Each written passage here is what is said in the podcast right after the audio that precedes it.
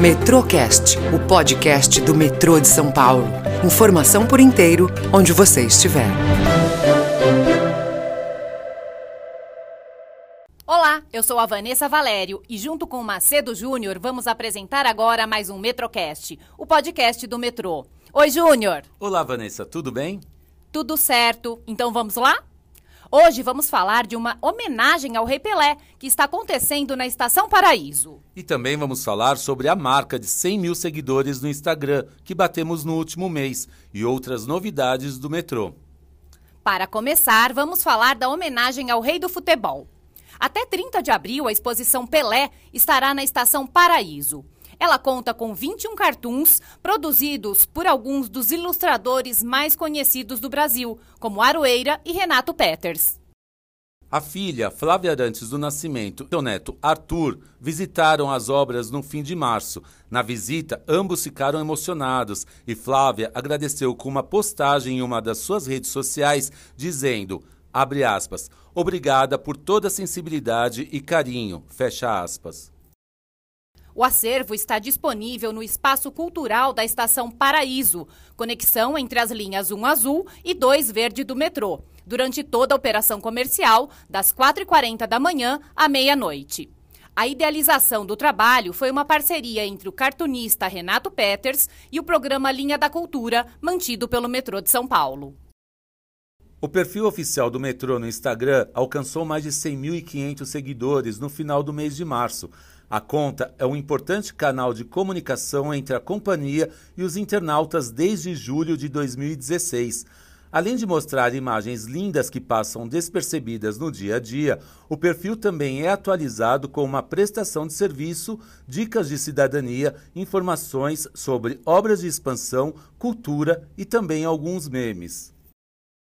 No ranking das redes sociais do metrô, o perfil no Instagram está em terceiro lugar em número de seguidores, ficando atrás do Facebook, com mais de 278 mil seguidores, e do Twitter, em primeiro, com quase 2 milhões de seguidores. A companhia também possui contas no YouTube e no LinkedIn. Segue lá! Para dar continuidade nos trabalhos de ampliação da linha 2 verde do metrô a Avenida Regente Feijó, na zona leste de São Paulo, precisou ser interditada num trecho que passa em frente ao shopping Anália Franco. A alteração começou no final do mês de março e é necessária para a construção de um dos acessos à futura estação Anália Franco. A previsão é de que essa interdição seja de um ano e conta com os agentes da CT no local para orientar os motoristas e pedestres.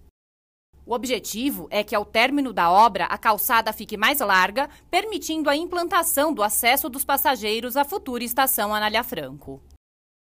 O metrô de São Paulo, desde 2019, tem um programa chamado Metrô Social, que promove ações e iniciativas que ultrapassam o transporte seguro e de qualidade de seus passageiros.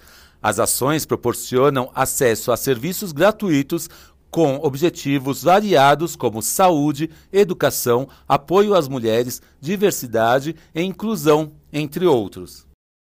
Desde a sua criação, essas realizações do programa já alcançaram grandes públicos. Em 2019, por exemplo, o programa vacinou mais de 49 mil pessoas e realizou 1.350 testes de HIV e AIDS.